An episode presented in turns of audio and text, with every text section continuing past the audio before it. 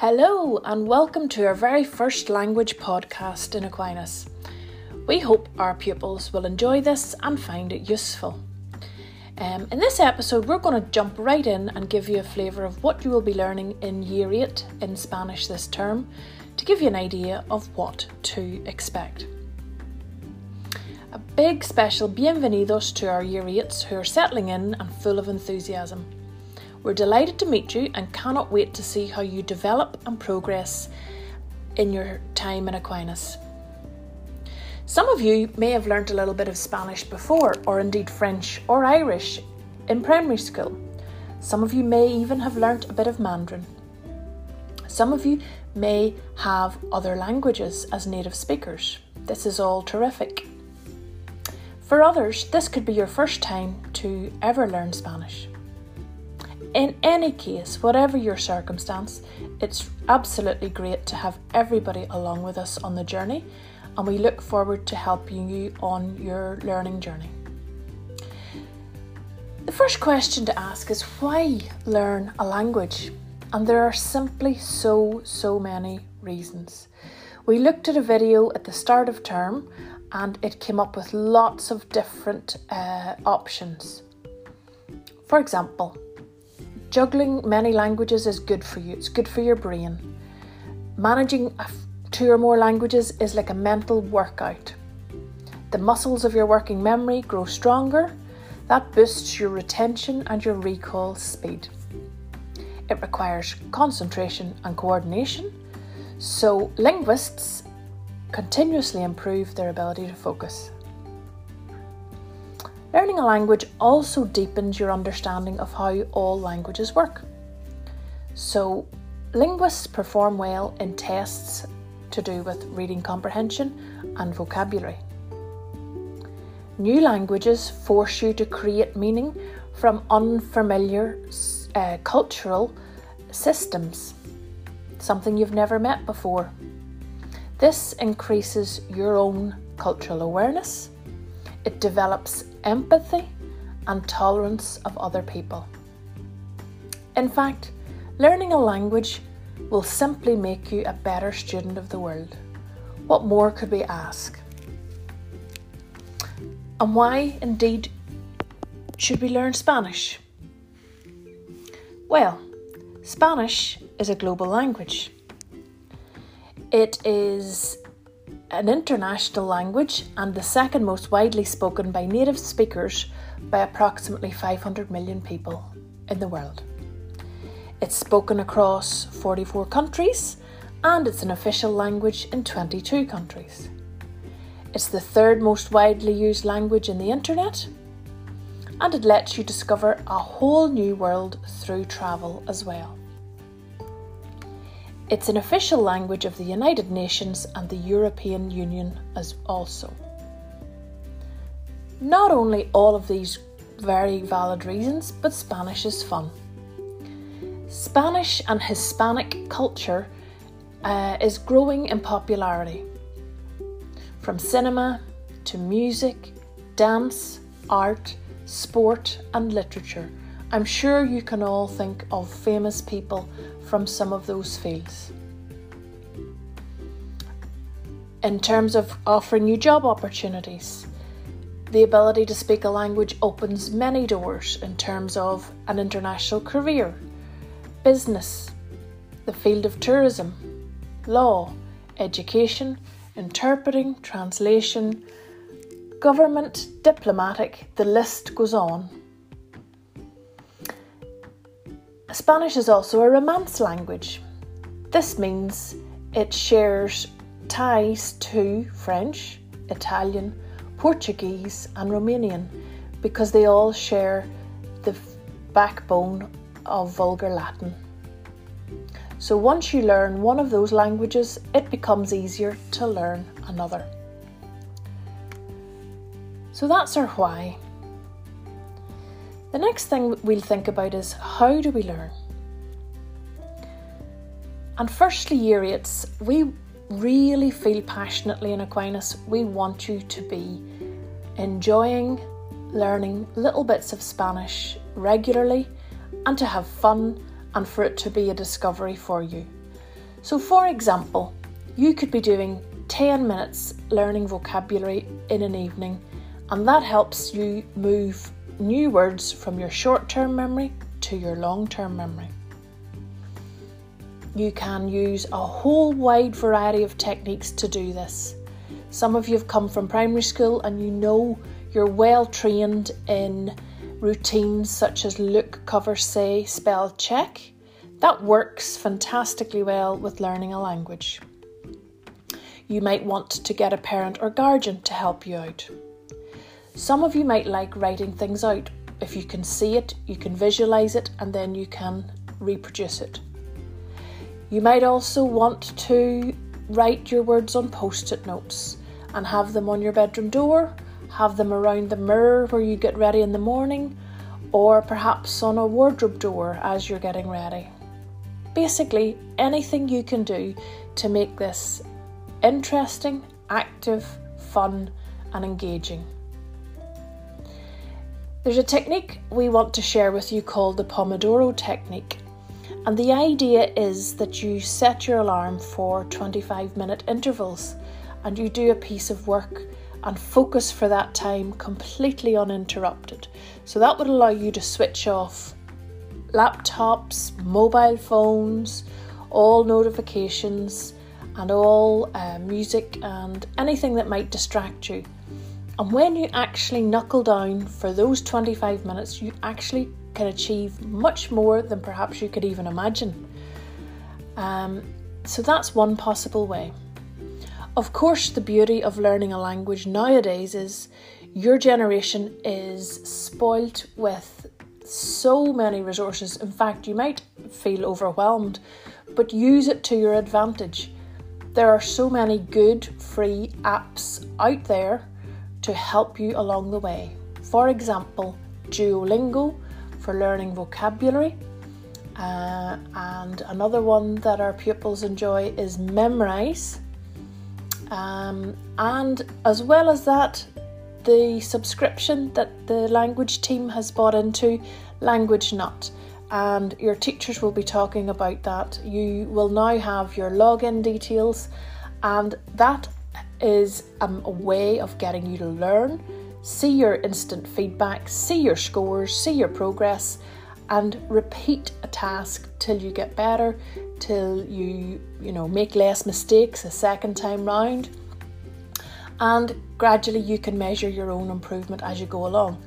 For us, the fun thing is actually watching your progress because as we see the scores go up, we also see the Aquinas total go up and for us, that's important that you begin to feel that you're part of a bigger team as well, because all of the linguists that do French and Spanish will be working on that language nut. So, moving on. As I said, Yuri, this is totally aimed at you today. Um, and the first thing I'm going to say is we are going to be doing uh, a variety of things this term, and the first little simple tool that I can share with you is uh, your phonics. And the, the phonic sounds uh, that we have learnt from a fantastic uh, Spanish teacher called Rachel Hawkes help you really get your pronunciation uh, accurate. So uh, now I'm actually doing this off the top of my head, so let's see if I can remember it araña, elefante, idea, olvidar, universo, cerdo, ciclista, casa, coche, cucaracha, gimnasia, hamburguesa, España, zumo, guitarra, llave. Muy bien. So, those are already recorded and on your Google Classroom, and that's something for you to listen to as often as you can because it's going to improve your pronunciation. So, that's the first thing. We're going to get the, the sound of the language right.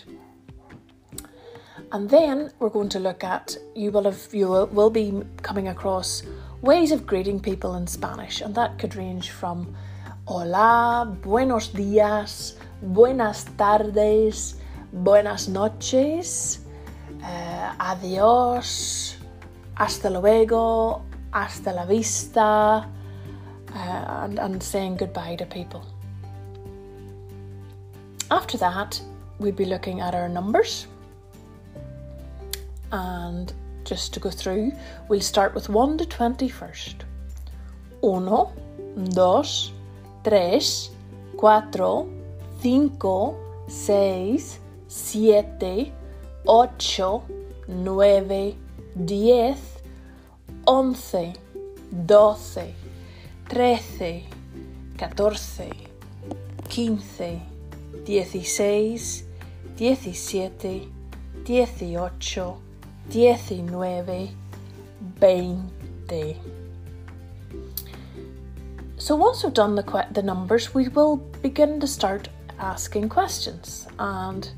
the first question that we will learn to ask is ¿Cómo estás? ¿Qué tal? ¿Qué tal? How are you? ¿Qué tal? And the answers could range from muy bien, very good, bien, good, fenomenal, if you're great, regular, you're so so, así así, you're also middling, mal, which is bad, muy mal, very bad, and let's hope you never have to say it. But if you're not feeling great, fatal, if things are awful.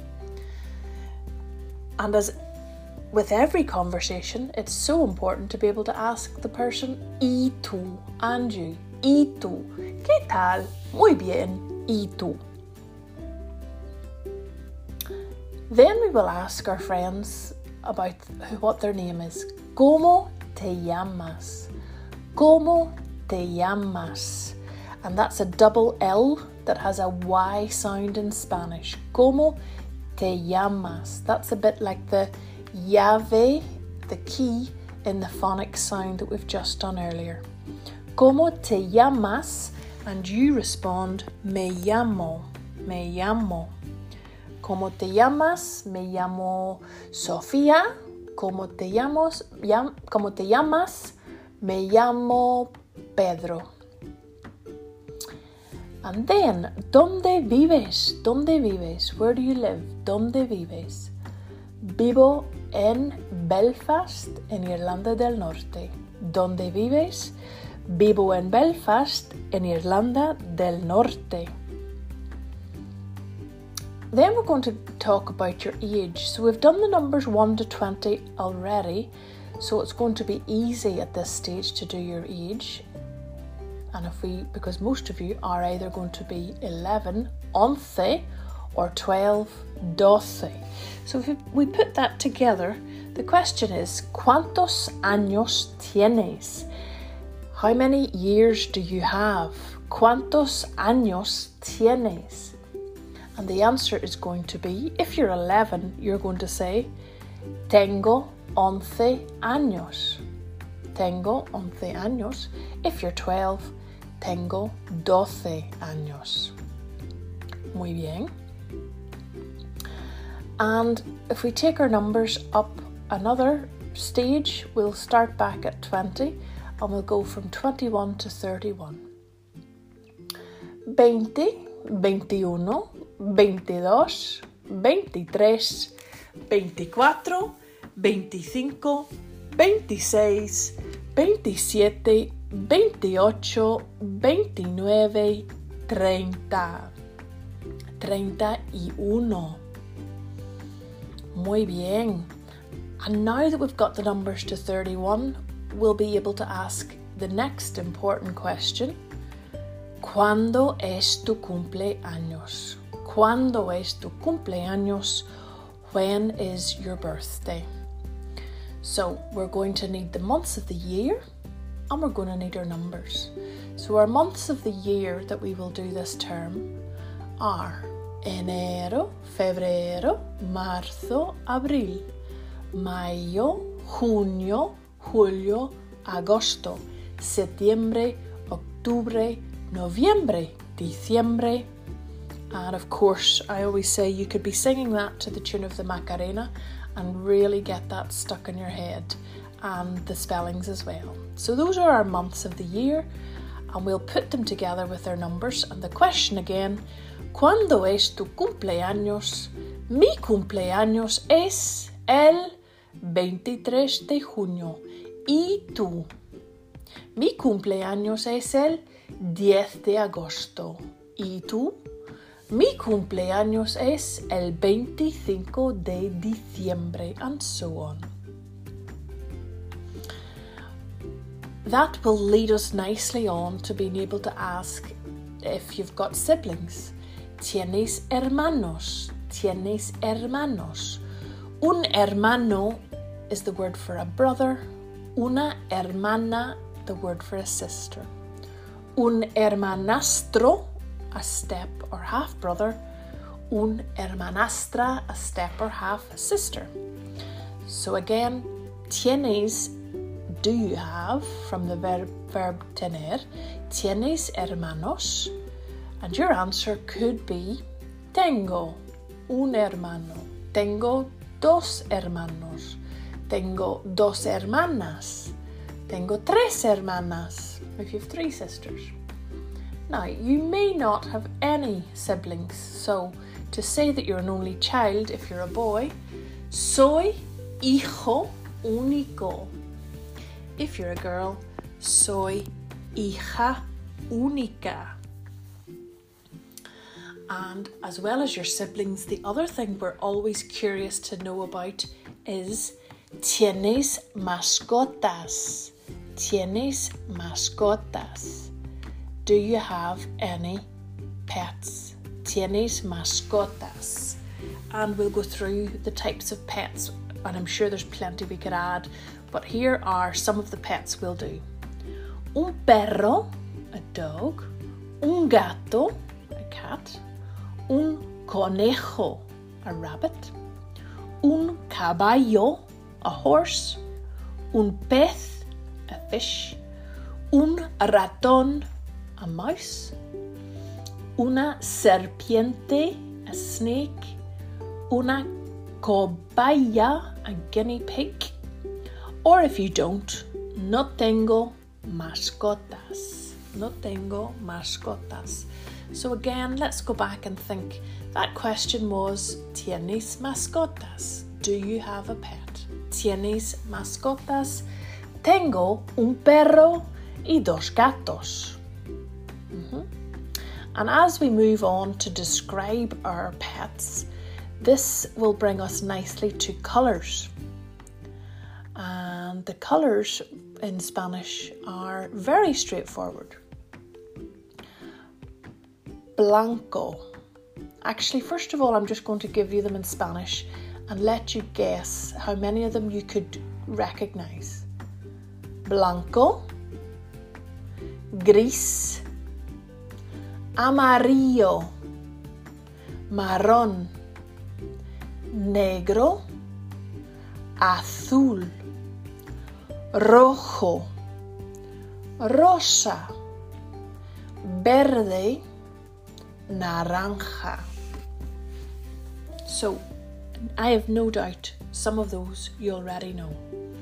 Let's check them. Blanco, white. Gris, grey. Amarillo, yellow. Marrón, brown. Negro, black. Azul, blue. Rojo, red. Rosa, pink. Verde, green. Naranja, orange. Now, we're coming up on almost the time, and I don't want this to be too long. So, before I end, I probably should have begun by introducing you to the team, um, but I've decided to, I'm, I'm going to keep going, and my, my new motto is progress, not perfection. So, um, I'm going to do it now that I've remembered. So, the Spanish department is made up of myself, Miss McGuire. Um, this year, the Year 8 teachers are myself and Miss McGuigan. And you also know your year head, Miss Smith, is also one of our Spanish team, and we're also very well supported by Paloma Rivas, our Spanish assistant, who is from the Basque country. So, year eight, we are very excited. We are very much looking forward to working with you. This is just a flavour of our term one work, and a lot of resources will be shared with you on your Google Classroom and um, via Twitter on the Aquinas Spanish account and also via Instagram at Aquinas Spanish. So, all the very best. We're here to help you in whatever you need, and we will take it baby steps at a time. We're going for progress and 1% better every day. Muchas gracias. Hasta luego.